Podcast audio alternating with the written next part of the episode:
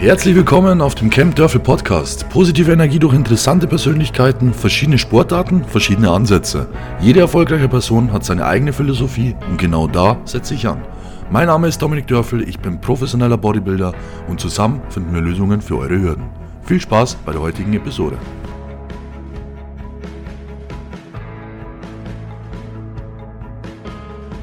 Ja, willkommen zurück auf dem Camp Dörfel Podcast. Freut mich erstmal, dass ihr wieder eingeschaltet habt und bereit seid für die nächste Episode, passend zum Start ins Wochenende. Ich habe natürlich wieder einen Special Gast mit dabei und zwar ist es diesmal der Co-Trainer der Profimannschaft vom VfB Stuttgart, Michael Wimmer. Herzlich willkommen, Michael. Hi Dominik, Servus. Als allererstes, wie geht's dir? Nach dem 4 zu 1 gegen Augsburg letzte Woche ist die Laune bestimmt gut, oder? Nee, mir geht's gut. Mir geht's, mir geht's sehr gut. Ähm, Spiel war mit 4-1 bei meinem Ex-Verein in Augsburg. Alles natürlich schön, dort zu gewinnen. Jeder Bundesliga-Sieg ist schön, vier Tore geschossen, wunderbar. Und jetzt haben wir ein richtig schönes Topspiel vor der Brust mit äh, Borussia Mönchengladbach und ja, freue mich drauf. Sehr cool. Da geht es im DFB-Pokal auch gleich gegen die. Da könnt ihr ja quasi dann schon mal ja, Erfahrungen vorsammeln, analysieren und dann beim Spiel im DFB-Pokal besser machen, oder? Das stimmt. Ich glaube, zwei Wochen später, glaube ich, erste Februarwoche ist dann das Pokalspiel gegen Gladbach. Ja, ich denke schon, dass das gemacht wird. Es wird natürlich das äh, genützt, ja, was, wir da, was wir da für Erkenntnisse haben, was vielleicht da am Matchplan nicht funktioniert hat oder wo wir vielleicht noch ein bisschen Feinschliff betreiben müssen, um dann erfolgreich zu sein oder ja, wie auch immer.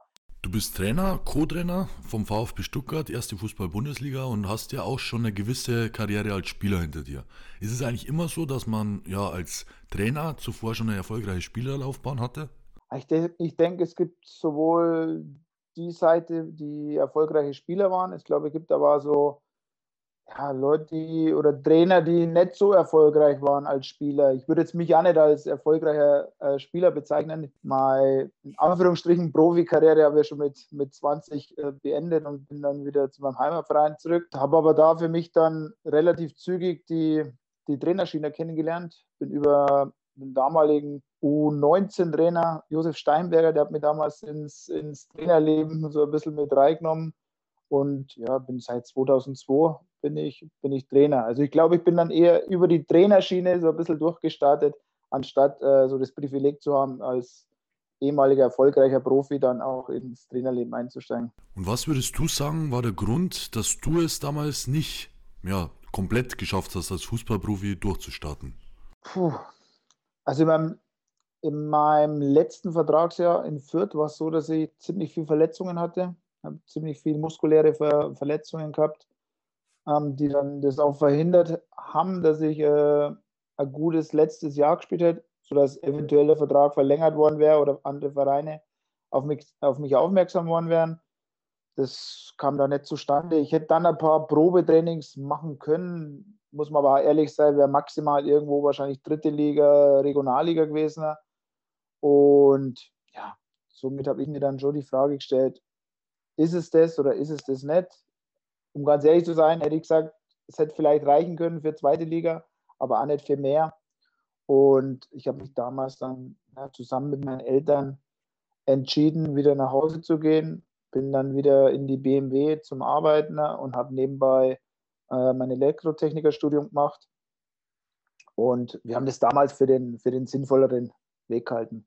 Warum es nicht funktioniert hat, ich glaube, im Nachhinein, wenn ich jetzt so ein bisschen, so ein bisschen als Trainer das miterlebt habe oder als Profi jetzt das kennengelernt habe, was bei den Profis so abläuft, dann glaube ich, habe ich damals auch nicht so viel richtig gemacht, ja, sondern habe schon ein bisschen, habe nicht unbedingt so gelebt, wie ein Profi hätte leben sollen. Und das war mit Sicherheit dann auch ein Grund, mhm. warum, ich, warum ich gescheitert bin und wieder Richtung Dingolfing. Ja, du warst damals eigentlich quasi wieder erstmal auf dem Nullpunkt. Ähm, durch das, dass du dann wieder zum ja, Heimatverein zurückgegangen bist, hast dich aber trotzdem parallel weitergebildet, ähm, ja, auf dem beruflichen Weg. Bist dann Trainer geworden und hast es dann ja auch geschafft, ähm, zum ersten FC Nürnberg als Trainer zu kommen. Da warst du ja dann auch lange, lange Zeit aktiv als ja, Jugendtrainer. Wie war die Zeit damals für dich in Nürnberg? Genau, ist richtig. Wie gesagt, 2002 bin ich zurück nach Dingolfing habe dann 2002 auch angefangen mit äh, U19 Co-Trainer. Ich glaube dann 2003, 2004 war ich dann U15 Cheftrainer. Ich glaube, da kam dann, weiß ich, korrigiere mich, falls ich was Falsches sage, aber das war dann, glaube ich, schon die Zeit. Ja. 2005, als du dann auch in der U15 bei mir warst, so etwa kann es hingehen. Genau so war es, genau so war es, ja. Genau. Und muss, wie du es richtig sagst, ich bin eigentlich immer im Fußball treu geblieben. Ich habe Dingolfing dann in der ersten Mannschaft gespielt, habe die U19 ähm, teilweise trainiert, äh, als Cheftrainer gehabt, habe die U15 als Cheftrainer gehabt, habe nebenbei den Stützpunkt trainiert, habe Regionalauswahlmannschaft trainiert. Also ich habe eigentlich mehr Fußball gehabt wie, ja, wie viele andere. Und ja, das war, das war, das war überragend, das war, das war top. Und ich sage jetzt mal, ah, auf die Zeit, da einfach so viele Mannschaften zu trainieren, habe dann einfach Begeisterung in mir geweckt und gesagt, hey geil, das Trainer sein, das macht, das macht Spaß. Ich habe Top-Talente, wo dann immer wieder eingeladen nach Nürnberg ins Probetraining, dahin ins Probetraining. Und über das aber ich den Kontakt dann damals halten können mit Nürnberg und über das, über den Kontakt haben die sich wahrscheinlich gedacht, hoppla, da ist ein interessanter junger Trainer, der Bock drauf hat und genau, die haben mich dann geholt. 2010, da bin ich dann eingestiegen, das war die erste hauptamtliche 15 Trainerstelle in Nürnberg. Und da war ich dann bis 2017. Genau. Bis zu 17, da warst du dann quasi Trainer bei Nürnberg und dann warst du das erste Mal Trainer in der Fußball-Bundesliga.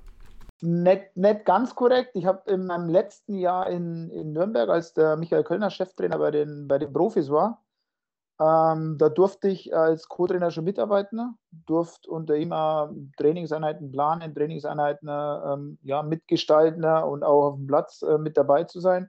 Also da habe ich schon so, so ein bisschen Erfahrungen gemacht mit, mit dem Profibereich. Jetzt, jetzt nicht komplett, weil ich nebenbei eine U17 trainiert habe, aber so, so erste Erfahrungen. Und genau, in 2017, 18 kam dann das Angebot von Augsburg. Ja, am damaliger Dingolfinger, Manuel Baum, ja, mit dem ich bei 60 zusammengespielt habe, in Ismaning zusammengespielt habe, über den kam der Kontakt. Der hat mich gefragt, ob ich mir das vorstellen könnte, weil sein damaliger äh, Co-Trainer Florian Ernst hat, ähm, ja, das glaube ich, zurück in das in Schulwesen als Lehrer zurück. Und ja, das war natürlich eine einmalige Chance, wo ich, wo ich keine drei Sekunden überlegen habe müssen, ob ich das, ob ich das annehme oder nicht. Manuel Baum war übrigens auch der, bei dem ich damals immer beim Torwarttraining war. Ähm, aber gab es bei dir auch Zeiten als Trainer, bei denen ja nicht alles zu glatt gelaufen ist? Nee, ich hatte eigentlich wirklich das, das Glück, dass es, dass es ja, stetig eigentlich bergauf ging. Ich hatte einmal so eine, so eine Durchstrecke drin, ja, wo man wirklich dann auch mal ins Überlegen gekommen ist, ein bisschen gegrübelt hat. Und zwar war das, ich glaube, in der Saison 2015, nagel mich aber jetzt nicht fest. Ähm, wir sind damals mit der U17 aus der Bundesliga abgestiegen. Und ähm, ich hatte in Nürnberg noch zwei Jahre Vertrag. Und der Verein hat sich entschieden, dass ich äh, nicht U17 im kommenden Jahr mache, sondern U16 im kommenden. Also ich hatte eigentlich den, den Abstieg von der, von der Jahrgangsstufe in etwa. Und ich sage jetzt mal, ich war schon, ich bin ein ambitionierter Trainer und jetzt, oh Scheiße, jetzt musst du in die, jetzt musst du in die U16. Und das war schon so ein Zeitpunkt, wo ich dann erstmal gesagt habe, ey, ich muss jetzt, ich muss weg, ich muss woanders hin. Ja, da hat aber damals noch kein, äh, noch kein Vorlehrer nicht. Ja, also von daher war es auch schwierig, irgendwo anders dann äh, unterzukommen. Und ja, das waren dann schon viele Gespräche zu Hause, vor allem mit meiner Frau, die da, die da echt auf Zack ist, das Ganze ja von der anderen Seite sieht und sagt, ey, pass auf, lass uns mal hinsetzen, was heißt das jetzt U16? Und ja, somit haben wir festgestellt, U16 weniger, weniger Stress wie, wie U17. Das heißt, du hast mehr Zeit, ja, du, hast, du hast weniger Druck. Ja, und dann hat sie gesagt, ja, dann hast du doch schon was. Mehr Zeit, weniger Stress, weniger Druck. Und jetzt musst du irgendwas, jetzt musst du irgendwas finden, irgendwas machen, wo du, wo du dann nutzen kannst. Und dann habe ich gesagt, ja gut, pass auf, dann, dann muss ich mich irgendwie trotzdem weiterentwickeln und will mir weiterentwickeln. Dann habe ich das U16-Jahr genutzt und habe in Ismaning beim Institut für Finales Fußballinstitut, Institut, so als geheißen in Ismaning, habe ich dann das, die eine Spielanalyse gemacht, ein Seminar, beziehungsweise die Ausbildung zum Spielanalysten. Das hat dauert acht Monate und ja, war, war, war top. Ja, hat, die Zeit hat es hergegeben, die, wie gesagt, weniger Stress, weniger Druck, das hat alles gepasst und ich konnte mir somit ähm, ja, fortbilden. Wenn du irgendwie scheiterst oder wenn du irgendwie den Verdacht hast, du, das, das Wichtigste ist, nicht aufzugeben, sondern, sondern weiterzumachen und einfach aus dem erstmal Negativen vielleicht dann den Vorteil sehen. Für mich war der Vorteil, ich konnte Ausbildung machen. Mhm. Ja, finde ich auf jeden Fall auch eine interessante Sache, weil ja, mir ist es auch aufgefallen und sich dein Werdegang bei Transfermarkt.de quasi nachvollziehen wollte, dass du da ein Jahr quasi wieder nach unten gestuft wurdest. Und ja, man denkt sich ja immer, man will eher, wie du es auch sagst, einen Schritt nach vorn gehen. Ähm, hast die Zeit aber trotzdem sinnvoll genutzt, hast dich da fortgebildet, hast gesagt, okay, dann mache ich einfach was, das mein meine persönliche ja, Trainererfahrung aufgebessert wird, dass du wertvoller als Trainer wirst und hat sich ja dann ja auch gelohnt für die nächsten Aufgaben. Da sieht man mal wieder, dass es im Endeffekt ja immer einen Weg gibt. Man muss es nur finden und dann halt auch gehen. Genau, das Zufällige wirklich an dem Ganzen war in dem Institut ja, für die Spielanalyse, da war Manu Baum, war Dozent. Mhm. Und ich habe ewig lang keinen Kontakt mehr gehabt mit Manu und da haben wir uns dann das erste Mal wieder gesehen. Und dann da mal wieder ein bisschen ins Gespräch kommen. Und über das, glaube ich, ist das Ganze dann aufgefrischt worden. Und ist, zwei Jahre später war ich dann sein Co-Trainer. Also ich glaube jetzt nicht, dass mit dem, mit dem Seminar zu tun hat, aber, aber trotzdem, man ist wieder ins Kontakt gekommen, man hat, man hat sie wieder gesehen, man hat wieder ein bisschen ja, miteinander gesprochen und sich beiderseitig in Erinnerung gerufen. Und ich glaube, das hat dann das hat was Positives gehabt. Also einfach in der Enttäuschung erstmal ein paar Mal tief durchatmen und äh, ein bisschen und dann schauen, was kann ich aus der Enttäuschung wirklich, was könnte es Positives sein und was kann ich selber dann Positives draus ziehen. Ist auf jeden Fall auch schon mal ein sehr, sehr guter Input, weil ich glaube, es gibt immer irgendwas ja zu tun, auch vor allem jetzt aktuell während der Corona-Krise. Ich selber bin ja auch Personal Trainer, habe jetzt aktuell relativ wenig Personal Trainings durch die aktuelle Lage und es gibt aber auch andere Möglichkeiten. Also ich zum Beispiel versuche jetzt meine ganzen Trainerscheine nachzumachen und ja einfach die Zeit auch pro, pro, äh, produktiv zu nutzen, was im Endeffekt ja auch immer am Ende des Tages möglich ist. Ich würde Dings machen, sobald ich jetzt wieder ein bisschen Luft hätte oder was, wäre es für mich jetzt, wo ich ja jetzt sehe als Co-Trainer, ich würde Sprachen, ich würde irgendwie mich wieder hinsetzen, würde mein, würd mein, mein Englisch wieder schauen, dass es perfekt hinkriege, wird vielleicht, keine Ahnung, Spanisch würde mich interessieren, dass ich da einfach an, das wäre jetzt für mich was, wo wieder Luft wäre, wenn Luft wäre oder nochmal Lockdown wäre, irgendwie drei Wochen zu Hause, dann würde ich das einfach machen, weil ja, das glaube ich einfach interessant ist und auch äh, wichtig. So viele Spieler, so viele verschiedene Nationalitäten. Ne? Ich merke schon auch, dass das total total wichtig ist. Du warst ja dann erstmal quasi Co-Trainer von Manuel Baum beim FC Augsburg. Ähm, was ist jetzt eigentlich der Unterschied zwischen Co- und Cheftrainer? Also das ist ja auch immer ein bisschen, bisschen unterschiedlich, weil jeder, weil jeder Cheftrainer auch seinen Co-Trainer ein bisschen, bisschen anders das sieht oder ihm auch ähm, andere ja, Aufgaben zuteilt oder immer anders ähm, Aufgabengebiet delegiert. Also ich denke mal, dass der, als Co-Trainer bist du in erster Linie mal dafür verantwortlich, dass du ja, dass du Dokumentationen machst, dass du, dass du die Platzarbeit machst, dass du den Platz im Vorfeld, dass du das aufbaust, dass du dich aber einbringst bei, ähm, bei Trainingsinhalten, dass du dich einbringst bei Matchplänen. Also das, ja, das würde ich jetzt vom Co-Trainer machen, das darf ich jetzt auch als Co-Trainer machen. Also nur jetzt irgendwo die Hütchen aufstellen, das glaube ich, ah, die Zeiten sind vorbei, dafür sind auch die Co-Trainer, äh, wollen die ja viel aktiver sein. Ich glaube, der Hauptunterschied, oder nicht glauben, sondern der Hauptunterschied ist wirklich, dass du als, als Cheftrainer die, die Verantwortung trägst, ja, dass du 100% Verantwortung übernehmen musst für das, was du machst. Ja, Im Endeffekt bist du der Verantwortliche. Und du hast im Vergleich zum Co-Trainer, hast ja du, du hast ja einen Staff und du hast Funktionsmitglieder äh, oder, oder Funktionsteam, das du auch führen musst. Das heißt, du bist, du bist, du musst äh, Du musst Anweisungen geben, du musst äh, mit den Physios äh, kommunizieren, du musst die auch führen, äh, du musst dein, dein Athletiktrainerteam führen, du musst dein Co-Trainerteam führen. Also du hast, du hast eine absolute eine Führungsrolle, das was jetzt auch mal ein bisschen weggeht, vielleicht von der Mannschaft. Ja, das hast du ja als Co-Trainer eigentlich gar nicht. Dann musst du organisieren, ja, du musst die Trainingsplanung, die, die, die Wochenplanung, die Monatsplanung, die Jahresplanung, ähm, wann sind die, die Abfahrtszeiten klar, das kommuniziert alles irgendwann ein Teammanager, aber, aber du bist der, der, der das alles, ja, der das alles vorgibt und der das alles, ja, der das alles delegiert, sagen wir es mal so. Also ich glaube, dass, um es kurz zu äh, sagen, du hast viele Aufgaben außerhalb vom, vom Weghalb vom inhaltlichen Fußball noch, die du als Co-Trainer, als Co-Trainer nicht hast. Co-Trainer hast du deinen inhaltlichen Teil und das war's. Ja, ja. Plus, was ich, was ich nicht vergessen darf, ist natürlich der, das ganze Mediale, wo du als Co-Trainer eigentlich fast kein, äh, ja, kein Berührungspunkte hast mit irgendwelchen Medien, bist, steckst du als, als Cheftrainer äh, permanent irgendwo in den Medien, bist medial, musst deine Pressekonferenzen, Interviews, wie auch immer. Also das, glaube ich, ist so, so der größte Baustein, was ein Co-Trainer nicht hat. Und ich selber, ich komme ja aus dem Bodybuilding und da ist natürlich auf jeden Fall interessant, nachdem ja mein damaliger ähm, Auswahltrainer und auch einer deiner Weggefährten, Michael Kölner, damals, ich weiß noch wie heute, äh, zu mir gekommen ist auf dem Dingolfinger Fußballplatz und zu mir meinte, Dominik, wenn du irgendwie mal was erreichen willst im Fußball, dann musst du auf jeden Fall an einer Statur arbeiten, weil auch als Fußballer braucht man eine gewisse Masse und eine gewisse Statur, dass, mich, dass man sich da durchsetzen kann.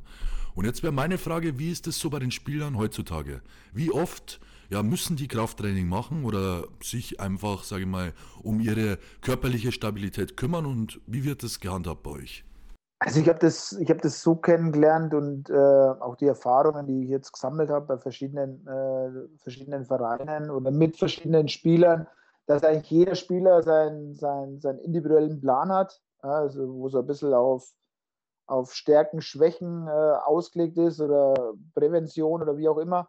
Und ich denke, dass jeder Profi jeden Tag im, im Kraftraum ähm, oder irgendwo in der Halle an, anhand des Plans arbeiten sollte. Also ob das jetzt, ob das jetzt an Geräten ist oder nicht, keine Ahnung, ich bin jetzt kein, da bin ich kein Spezialist nicht, aber an Stabi-Übungen, an Beweglichkeitsübungen, an, an Kraftübungen, da sollte jeder äh, mindestens äh, 20 Minuten vorm Training sollte der im Kraftraum auftauchen und individuell arbeiten.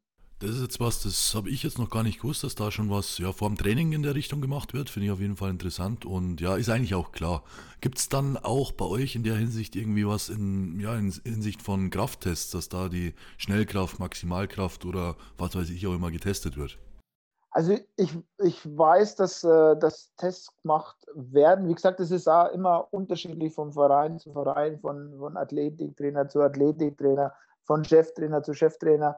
Aber also aus der, was ich jetzt kennengelernt habe, waren immer so Sprungtests, gab es immer, ja, wo du, dann gab es die Sprinttests, gab es die, die Laktattests, dann gab es die, äh, wie heißt die Bewegungsanalyse gibt es. Also es gibt mit Sicherheit genügend Tests. Ich weiß jetzt nicht, ob es einen Test gibt auf Maximalkraft, weiß ich nicht, da kennst du besser aus, ob Maximalkraft, wie viel, äh, wie viel ähm, Klimmzüge schaffe oder wie viel der Handelbank schaffe, das, das, das weiß ich jetzt nicht. Ich habe irgendwo in Erinnerung mal, dass wir das, dass wir das in Nürnberg mal gemacht haben. Ähm, da gab es sogar so einen so Maximalkrafttest, ähm, ging Richtung, Richtung Klimmzüge, Richtung Bankdrücken und na, das dritte, äh, muss ich sagen, weiß ich jetzt gar nicht. Ah, ich glaube, Liegestütz sogar, ich, ich, weiß es nicht, aber das war jetzt das Einzige, was mir so, was mir so einfällt. Und, und glaube ich, ein Vierteljahr, Vierteljahr später ist der, der, der, sind, die drei, sind die drei Tests dann wieder gemacht worden. Also wieder Klimmzüge, wieder Liegestütze oder wieder Bankdrücken. Und ähm, ja, genau, das habe ich so in Erinnerung. Für mich ist aber immer das Wichtigste, ist, wenn ich was teste oder wenn ich irgendwo was rauskriege, dann muss ich ja damit arbeiten. Also mir wird es jetzt nichts bringen, wenn ich irgendwo einen Test mache und dann, ja, gut, dann habe ich ein Ergebnis und, und dann war es das. Sondern wenn ich sowas mache, dann muss ich mit den Werten, ähnlich wie es wahrscheinlich bei euch oder bei dir ist, ja, dann muss ich mit dem Wert was anfangen und mit dem Wert muss ich dann arbeiten. Mache einen Laktattest, habe halt dann gewisse Werte da und anhand von den Werten muss ich mit den Spielern individuell äh, arbeiten, damit das Ganze ja was bringt. Ja, ja. Mit Nürnberg und den Krafttests hört sich auf jeden Fall sehr, sehr interessant an. Und wenn die Jungs da mal Nachholbedarf haben, wissen die ja gleich, wer um die Ecke wohnt. Glaubst du eigentlich, dass ich so als Bodybuilder allgemein überhaupt eine Chance hätte, ein Athletiktrainer bei einer Fußballmannschaft zu werden mit meiner Statur?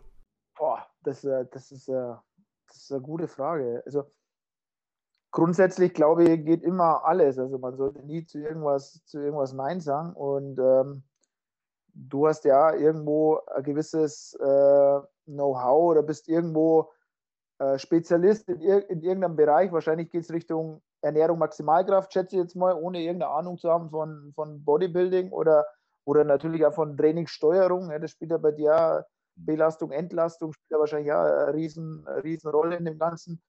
Von daher, klar, kann man sich, kann man sich immer vorstellen. Für mich ist halt, für mich ist halt, ähm, Krafttraining ähm, in Bodybuilding ist für mich, ist für mich isoliert. Also es ist für mich ein isoliertes Krafttraining. Ja. Und korrigiere mich, gell?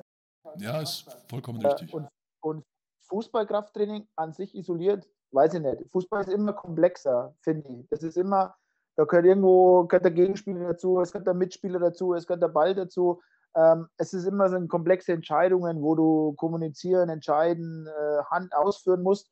Und das weiß ich nicht, ob man es so vergleichen kann. Was aber nicht heißen würde, dass du, ja, dass du nicht irgendwo in dem Bereich arbeiten könntest und dich vielleicht dann spezialisierst für, für Ernährung und, ähm, und Maximalkraft oder wie immer. Also Thema Ernährung ist gleich der nächste Stichpunkt bei mir. Und zwar gibt es da bei euch irgendwie eine Vorgabe für die Spieler? Oder ist es so, dass die ein Gewicht, gewisses Gewichtslimit quasi einhalten müssen? Oder ja, gibt es da wirklich individuelle Pläne für jeden einzelnen Spieler? Nee, es ist, äh, ich kenne es so, dass wir das einmal in der Woche gewogen wird. Ja, und da wird dann einfach das, das Gewicht da überprüft und dann, dann sieht man das. Zum anderen glaube ich, glaube ich, sieht man es auch ja, wenn einer ein bisschen, ein bisschen Übergewicht hat, also bei mir hat man es mal in die Backen gesehen, relativ schnell, wenn ich ein bisschen zu viel gehabt habe. Also ich glaube, das, das sieht man. Und ansonsten von Ernährung, also es gibt bei uns weder jetzt, äh, habe ich jetzt in Stuttgart erlebt, noch in Augsburg, noch in Nürnberg, dass man einem äh, vorschreibt, hey, du musst jetzt vegan oder du musst vegetarisch oder du musst Low Carb oder du musst das das, das gibt es nicht. Ja. Es gibt am Spieltag oder am Tag vorm Spiel gibt's, ähm, schon gemeinsames Essen. Ja, da wird natürlich geguckt, dass es gutes Essen ist, dass das Essen eine gute Qualität hat. Aber ob da, wie gesagt, jetzt einer Fleisch isst oder kein Fleisch isst oder glutenfrei ist oder, oder wie auch immer, das muss jeder selber wissen. Ich glaube, da ist jeder, da ist jeder Individuum, da ist jeder eigen und ähm, jeder muss das machen, wo er sich am, am wohlsten fühlt und wo er einfach ja, am Wochenende topfit äh, Leistung bringen kann. Leistung ist im Bodybuilding auch auf jeden Fall die eine Sache, aber die andere Seite ist auf jeden Fall der Social Media Bereich. Wie ist es denn bei euch? Ähm, ist es da auch so, dass die Spieler auf jeden Fall ja, sich dementsprechend repräsentieren müssen auf Instagram ähm, und ja vielleicht auch den Verein repräsentieren müssen und allgemein, wie wichtig ist das bei euch? Also ich glaube schon, dass das für die, für die Spieler ist es klar wichtig, dass sie sich selber auch irgendwo ja, vermarkten, irgendwo Produkte oder ich weiß nicht, wie das genau dann abläuft. Ich glaube, es kann aber auch genutzt werden äh, von, von Vereinsseite, ja, wenn man irgendwas anbringen will, ja, dass man das äh, mit den Spielern, dass die Spieler das posten. Also könnte mir jetzt vorstellen. Ich habe mich eigentlich damit noch nie so, so genau beschäftigt oder habe noch nie bei den Spielern mal nachgefragt, hey, warum bist du eigentlich da? Nee, also kann ich jetzt gar nicht sagen, warum das warum das eine große Gewichtung hat oder, oder auch nicht. Okay. Trainer, oh, Trainer. Also ich bin selber, ich bin drinnen äh, selber mit, aber mit, glaube ich, drei, vier Fotos, wo mal frohes neues Jahr dort steht. Oder wenn ich eine Wette zu Hause verliere gegen die Kinder, dann muss ich mir mal mit, der, mit, der, mit der Tochter oder was ablichten lassen, dann bin ich mal drin.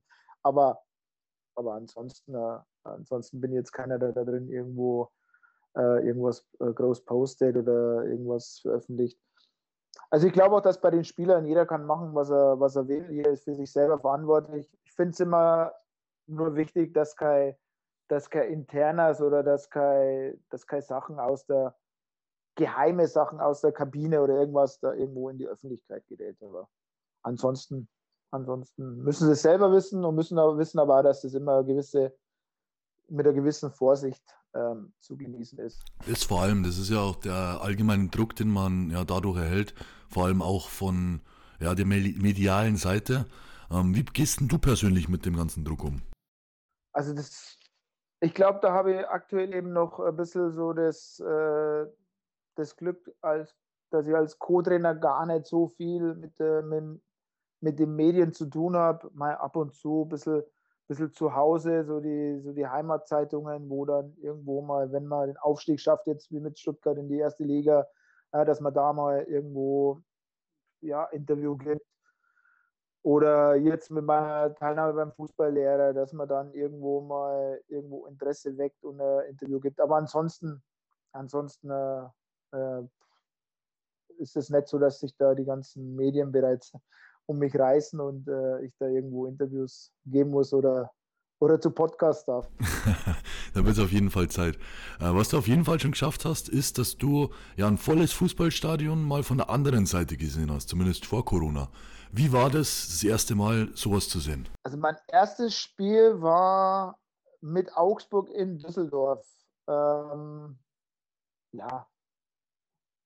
Ja, eigentlich ist ein, eigentlich ist ein Traum. Man, äh, wie, wie, du es ja richtig sagst, man man erlebt es eigentlich nur mal, wenn man als Zuschauer selber runterschaut und und, und für mich war schon immer, egal ob ich, da, ob ich jung war oder jetzt ein bisschen älter, wenn du da runterschaust und sagst irgendwann, ey, ich will das, ich will das einmal erleben. Ich will einmal da unten stehen und äh, ja, und quasi in die andere Richtung schauen und das Stadion ist voll. Und, und wenn man es dann, wenn man es dann erleben darf, dann ist es schon, ist es schon geil. Ja, also es ist schon, ist schon was. Und man kann wirklich sagen, dass jetzt irgendwas fehlt. Also es fehlen die Fans. Also das, das jetzt mit Corona, das, wenn man es erlebt hat, wie geil das ist mit, mit, mit Fans, also wenn ich jetzt nur in Stuttgart da die 60.000, der Cannstätter Kurve, die da eine, eine mega Stimmung machen und, und jetzt nicht mehr da ist, ist schon ist schade. Aber hofft man, dass das irgendwann wieder die Fans ins, ins Stadion dürfen. Ja, selbst ich, der jetzt nicht unbedingt ähm, jede Woche im Fußballstadion ist, finde das schade, weil einfach das, ja, es gehört mit dazu. Ich kann mich selber auch noch daran erinnern, an die unzähligen Male in der Allianz Arena, wo ich Besucher war. Und einfach, wenn man das mal von der anderen Seite gesehen hat, da kann ich mir schon vorstellen, ja, wie man sich darauf freut, das wieder irgendwann dann zurückzuhaben. Ja, bist du, bist du jemand, der eher so stolz ist auf sich selbst oder jemand, der sagt, es geht immer noch ein Stück mehr? Also ich bin da, ich muss da ehrlich, ich bin eigentlich immer relativ bescheiden irgendwie. Also natürlich ist man, ist man, ist man ein bisschen stolz auf das, was man, was man, was man erreicht hat. Ähm, aber es geht sicherlich immer noch mehr. Ich bin jetzt seit, seit vier Jahren Co-Trainer.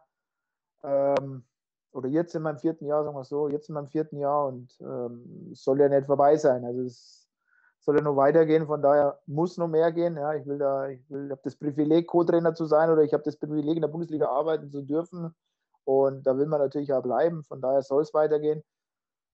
Aber ich glaube, man, es ist schon auch immer wichtig, dass man, dass man sich selber mal auf die Schulter klopft und sagt, hey, puh, schau, vor zehn Jahren bist da unten gestanden und wolltest wolltest mal vor, vor Zuschauern da unten stehen und, und, und jetzt, jetzt hast du es geschafft. Du bist vor, oder wie oft ich mir überlegt habe, als, als Jugendtrainer, wenn du dann im NLZ zu den Bundesligaspielen gefahren bist ähm, und siehst die Profis oder siehst allein die Parkplätze der Profis und sagst, hey, da würde ich auch mal gerne runterfahren und, und jetzt das, das erreicht zu haben, ich glaube schon auch, dass man sich, wie gesagt, mal kurz auf die Schulter klopfen sollte und sagt, hey, top, top, aber weiter geht's. Ja, nicht nicht äh, zufrieden sein, Stillstand ist Rückschritt, sondern weitermachen, weitermachen und ja.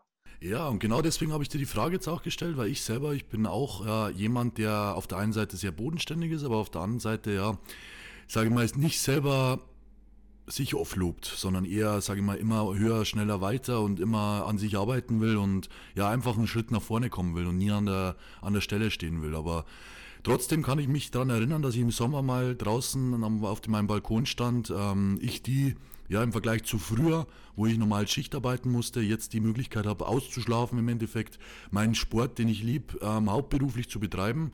Und ja, da, da finde ich es auch mal wichtig, dass man hier und da mal wieder drüber nachdenkt und sagt, ja okay, ich habe es jetzt schon weit gebracht, ich habe schon echt gut weit geschafft, aber das heißt jetzt noch lange nicht, dass ich jetzt weniger mache. Ähm, und bleibe meinem Ziel einfach treu, mache weiter so und ja, bin trotzdem auf einer gewissen Weise auch stolz auf das, was ich heute schon geschafft habe. Einfach um ja nicht auszubrennen am Schluss. Ja, und ich glaube, man muss dazu zu schätzen wissen, was man, was man erreicht hat. Ja, wie du es richtig sagst. Also, wenn du nur immer im Jetzt und im Jetzt und ja, das schaffe ich nicht, das schaffe ich nicht. Ey, Moment mal, du hast ja schon, du hast ja schon einiges geschafft. Ja, also es, es, das, das ist ja nicht alles zugeflogen. Ja, das heißt, du hast ja schon ein gewisses gewisse Leistung vollbracht, du hast schon gewissen Aufwand gehabt, du hast schon viel hingenommen vielleicht da und ähm, ja, und bist durch das jetzt auch belohnt worden, ja, dass du jetzt so weit kommen bist. Also von daher, wie gesagt, ich finde es schon wichtig, dann immer, immer auch mal ein bisschen zurückzublicken und dann beim Durchatmen oder, oder einmal, wenn es da schlechter geht, zu sagen, ja, puh, schau mal, jetzt hast du das, vor drei Jahren hast du das geschafft, jetzt hast du das geschafft, jetzt schaffst du das nächste auch. Ja?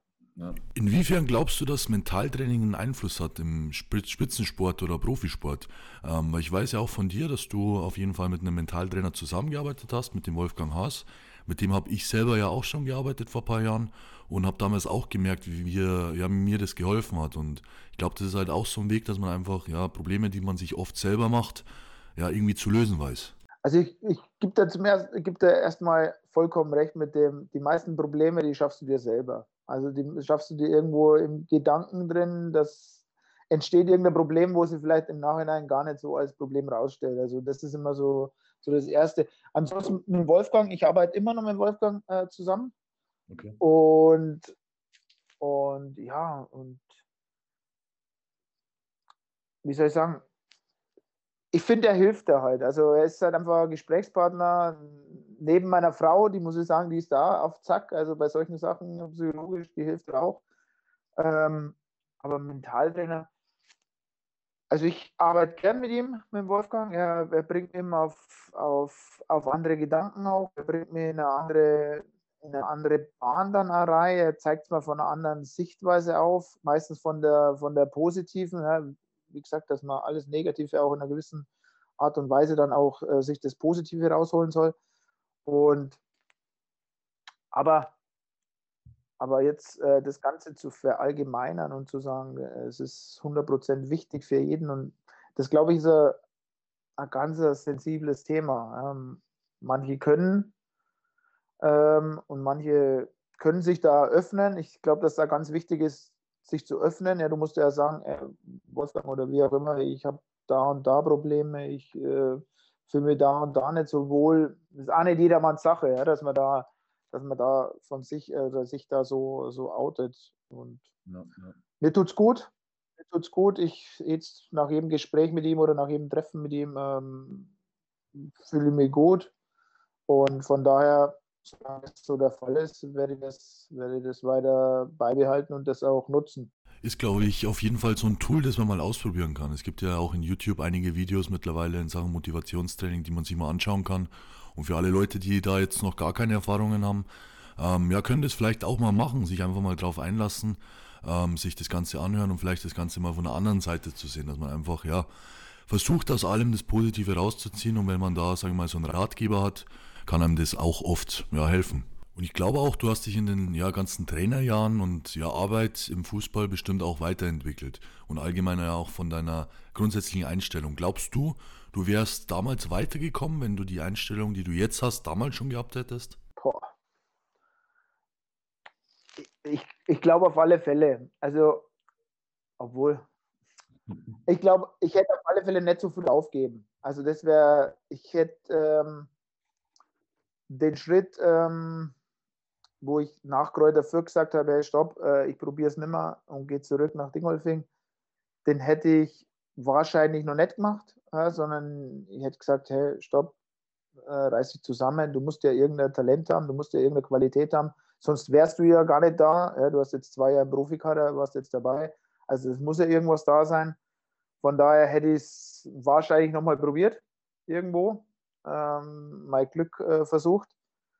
Ähm, mit dem Wissen jetzt auch als, als Trainer oder mit dem, mit dem täglichen Erleben dürfen, wie wirklich gestandene, gestandene Profis, äh, Bundesligaspieler, wie die, wie die arbeiten, wie die an sich arbeiten, sei es ernährungstechnisch, sei es, sei es eben individuell im Kraftraum, sei es nach dem Training. Ich meine, da gibt es ja tausend Sachen, kennst du wahrscheinlich auch von Cristiano Ronaldo, wenn man da das Buch liest, wie lange der draußen bleibt nach dem Training und Extraschichten mit Freistoß oder im Kraftraum oder wie auch immer da an sich arbeitet. Oder ich kenne Spieler aus Augsburg, die sich dann so, so, so eine Regenerations-Eisbox oder wie, wie nennt man das, die, die, Eis, die Eistruhe, da, wo du dann, wo du dann reingehst und einfach zum Regenerieren dir zu Hause. Kältekammer, ja. Ja, die Kältekammer, genau, wenn du, das ist, also, also mit dem Wissen, wie gesagt, hätte ich mit Sicherheit, ja, ein bisschen, ein bisschen mehr erreichen können, weil ich das halt gar nicht so gelebt habe. Also von daher, um auf das zurückzukommen, ja, mit Sicherheit äh, wäre ein bisschen, mehr drin gewesen. Und wenn ich wusste, wie wichtig Ernährung und wie wichtig eben das Ganze drumherum schon ist. Aber ist im Endeffekt ja nicht ganz so schlimm. Du hast es ja als Trainer auch noch weiter geschafft. War im Endeffekt ja bei mir genauso. Als, als Fußballer hat es bei mir nicht gereicht zum Profititel, als Bodybuilder dann ja schon. Ja, auch bei dir eben die Aussage von Michael Kölner, du sollst in den Kraftraum mal gehen. Vielleicht war das auch das erste, ja, der erste Berührungspunkt mit dem Krafttraining wahrscheinlich und äh, hat dann auch Spaß gemacht. Ja, das war bei mir auf jeden Fall auch genauso. Ähm, das war, ja, wenn der Michael Kölner eben da zu dir kommt und das so eine damalige ziemliche ja, Respektperson für mich war, durch das, dass er auch mein Auswahltrainer war, ähm, habe ich natürlich versucht, das umzusetzen und habe mir aber dann auch gleich Spaß gemacht und deswegen habe ich es ja natürlich auch dann oft gemacht. Und ja, ich finde einfach im Vergleich zum Fußball, zur Teamsportart, das Bodybuilding halt eine ja, Sportart, wo man sich individuell alleine halt ja, im Endeffekt in der Hand hat. Das heißt, da gibt es keine Ausreden, da kann niemand ja deine Fehler oder das, was du nicht machst, entschuldigen oder irgendwie korrigieren sondern da bleibt alles an dir alleine hängen und das ist im Endeffekt auch das, was mir jetzt so persönlich viel Spaß macht, weil ja, es gibt keine Ausreden am Ende des Tages, man sieht genau im Spiegel, was ja. man halt gearbeitet hat. Kann ich, kann ich nachvollziehen, zu 100 Prozent, ja. Was mich jetzt noch interessieren wird, wäre der Tagesablauf als Profitrainer. Wann klingelt da der Wecker? also bei mir ist so, es klingelt um, um 7 Uhr klingelt der Wecker, klingelt der Wecker, dann fahre ich, dann fahre ich ins Trainingsgelände, fahre ins Büro, ähm, und dann geht es eigentlich los mit so, so einem Trainer-Meeting immer zwei Stunden vor Trainingsbeginn. Also das heißt 10.30 Uhr, wenn das 10.30 Uhr Training ist, dann treffen wir uns ähm, 8.30 Uhr, besprechen das Training dann in der großen Gruppe durch. Das heißt, ich sitze ab 8 Uhr am Schreibtisch, dann wird das Training durchgesprochen, dann wird, äh, dann wird zusammen gefrühstückt.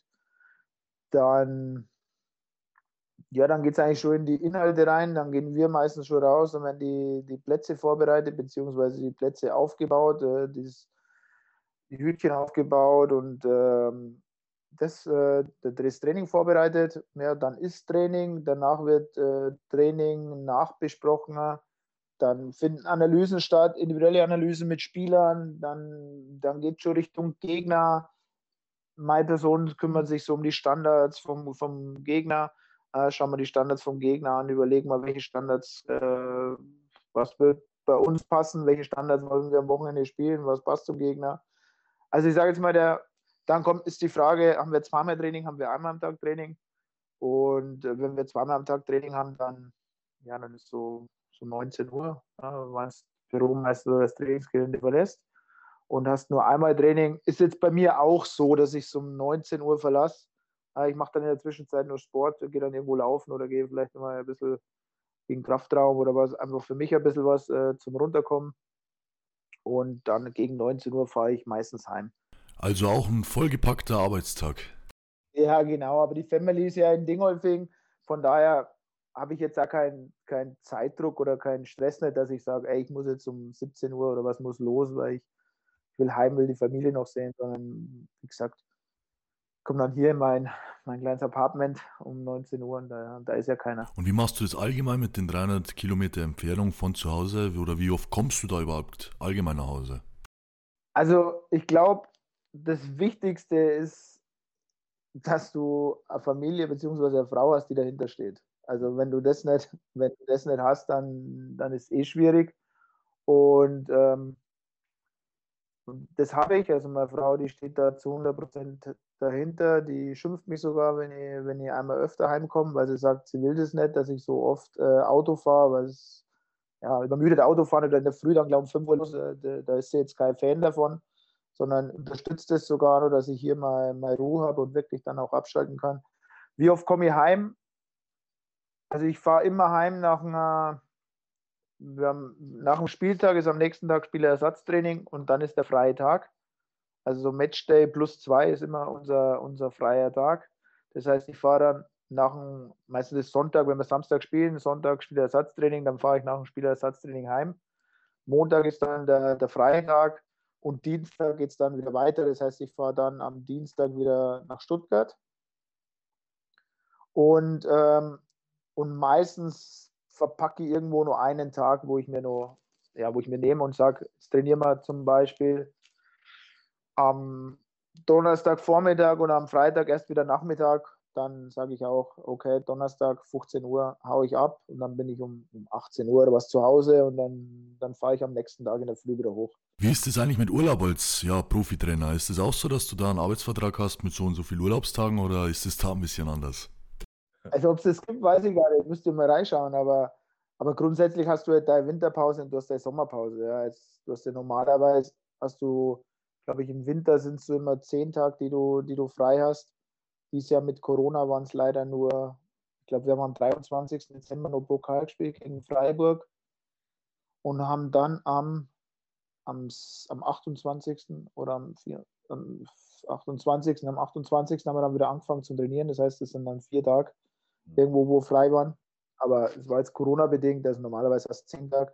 Und dann hast du mal längere Sommerpause. Ich glaube, die Sommerpause sind schon immer vier Wochen, wo du dann wirklich, ähm, wo du dann wirklich Urlaub hast und, und Pause hast, ja.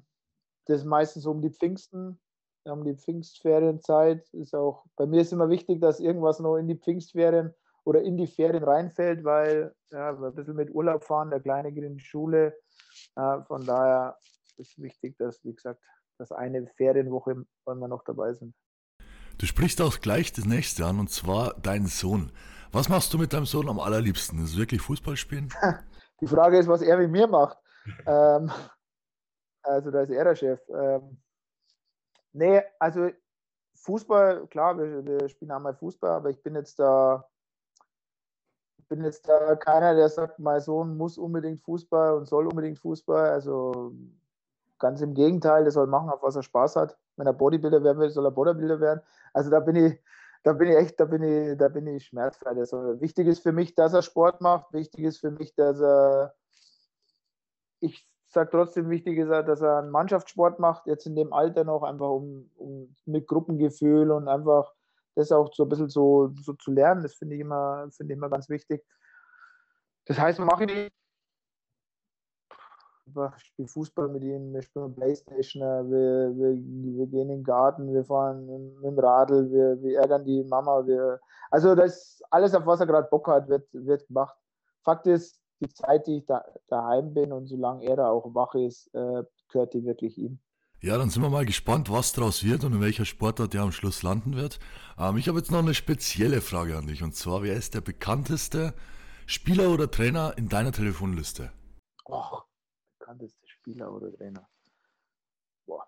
Also Trainer, muss ich sagen, habe ich wirklich nur die drinnen, mit denen ich selber zusammengearbeitet habe. Mhm. Also Manuel Baum, Tim Walter, Michael Kölner, Martin Schmidt, ähm, äh, habe ich ihn vergessen, Rino Matrato jetzt, ähm, aber wer, bekannt, ich glaube, ich glaube, wie soll ich sagen, Spieler, Spieler, bekannteste Spieler. Es sind auch viele drin. Ich glaube, an die Nummern zu kommen, ist nicht, ist nicht wirklich schwierig. Also ich habe viele Nummern drin. Für mich ist, für mich ist das Entscheidende oder das Wichtigste, dass ich auch immer noch Kontakt habe mit den, mit den Spielern oder auch mit den Trainern, mit denen ich zusammenarbeiten durfte oder, oder auch mit den Spielern, mit denen ich zusammenarbeiten durfte und dann entweder die aufgehört haben, zum Beispiel Mario Gomez habe ich immer noch, wir haben noch viel Kontakt eigentlich ähm, oder auch mit den Spielen Dani Bayer in, in Augsburg, Michael Grigoric, also Martin Hinteregger. Also sind viele, viele Spieler, mit denen ich immer noch Kontakt habe. Wie gesagt, irgendwo die Nummer herzuholen und zu sagen, ich habe dann irgendwo einen bekannten Spieler irgendwo in meinem Telefonbuch, glaube ich, das kann jeder machen, aber wichtig ist, ich habe Nummern drinnen und habe auch wirklich dann äh, noch Kontakt mit denen und, und damit es den Kontakt gibt oder da immer noch Kontakt besteht, heißt für mich, dass wir zwischenmenschlich sehr gut äh, zusammengearbeitet haben, dass gegenseitig eine Wertschätzung da ist und das ist, glaube ich, dann viel wichtiger, ob jetzt der bekannt ist oder der bekannt oder der Bekannter oder wie auch immer. Also von daher, das ist, glaube ich, gar nicht so entscheidend. Sehr, sehr gute Antwort auf jeden Fall. Hast du eigentlich noch irgendwelche Projekte außerhalb vom Fußball, wo du sagst, du willst dir ja quasi noch was separat außerhalb aufbauen? Also ich bin schon noch mal ein bisschen so am überlegen. Aktuell ist, mache ich ja meine, meine Fußballlehrerlizenz ähm, in, in Hennef beim DFB. Und da habe ich jetzt keine Zeit, dass nebenbei, dass nebenbei noch irgendwas, irgendwas machen könnte. Ähm, aber grundsätzlich würde ich da jetzt äh, glaube ich, offen sein in, in, in viele Richtungen. Und dein allgemein langfristigstes, größtes Ziel am Fußballhimmel? Also wenn ich was gelernt habe, dann ist es, dass man nicht langfristig planen soll, vor allem schon nicht im Fußball. Also ich, ich würde immer mittelfristig ein bisschen denken und ähm, wie ich es davor schon gesagt habe, ich glaube, es ist ein, einfach ein Privileg, ähm, einer von, ich weiß nicht wie viele, aber es sind 36 Bundesligamannschaften, erste, zweite Liga und ich bin der Co-Trainer davon äh, in der ersten Liga. Ich darf mit, mit mein, Hobby, zum Beruf gemacht. Ich darf mich täglich mit, mit Fußball beschäftigen. Ich darf täglich an der frischen Luft sein. Ich darf täglich vor, oder nicht täglich, aber jedes Wochenende vor Fans äh, das genießen, auch das Spiel Bundesliga genießen mit, mit Topspielern. Und das Ziel muss sein, in dem Geschäft, oder mein Ziel ist es, in dem Geschäft zu bleiben, äh, in dem Geschäft äh, weiter zu reifen das wird man sehen und ja. Ja, ich glaube, du wirst auf jeden Fall dranbleiben, da können wir uns sicher sein, oder? Also ich bleibe definitiv, bleibe ich auf alle Fälle dran und ich werde äh, versuchen, ja, das Beste da drin zu machen, was man, was man rausholen kann. Ja, ich glaube, das ist der perfekte Abschluss für den heutigen Podcast. Ich bedanke mich auf jeden Fall bei dir, dass du mit dabei warst und dir die Zeit genommen hast. Hat mich sehr gefreut. Und ja, ich hoffe, die Zuschauer, die haben auch uns, sage ich mal, ein bisschen über den Tellerrand hinausschauen können ähm, und haben einfach gemerkt, dass man auch, ja, sportübergreifend eigentlich die Parallelen ziehen kann. Genau das, was auch der Hintergrund des Podcasts sein soll, dass man einfach, ja, andere Sportarten genauso als Vorbild nehmen kann wie, ähm, ja, die eigene und dass man sich aus jeder irgendwie was Positives halt rausziehen kann am Ende des Tages. Hast du noch irgendwas für die Leute mit auf den Weg zu geben? ich sehe das jetzt genauso wie du. Ich kann das zu 100% unterschreiben. Und ähm, wie gesagt, es ist egal, welche Sportart, es ist aber egal, ob, ob, ob im Leben draußen, ob das in der Schule ist, ob das jetzt mit Corona-Zeiten ist. Ich glaube, man muss immer versuchen, das Beste draus zu machen. Man muss, man muss gucken, dass man aus all dem Negativen irgendwo das Positive rauszieht. Und ähm, ja, wie du es wie richtig gesagt hast, es ist, es ist wichtig, wichtig, sein Ding zu machen es ist wichtig, sich mal selber auch zu loben und das auch mal auszusprechen und zu sagen, hä, das habe ich gut gemacht, das gibt ja ein gutes Gefühl und dann geht es mit einem Lächeln weiter. Vielen lieben Dank und bis zum nächsten Mal. Gerne, Dominik. Wenn euch die heutige Episode gefallen hat, sagt gerne euren Freunden Bescheid, unterstützt das Format über eure Social Media Kanäle und dann hören wir uns schon bald bei der nächsten Episode. Mein Name ist Dominik Dörfel und in diesem Podcast finden wir Lösungen für eure Hürden.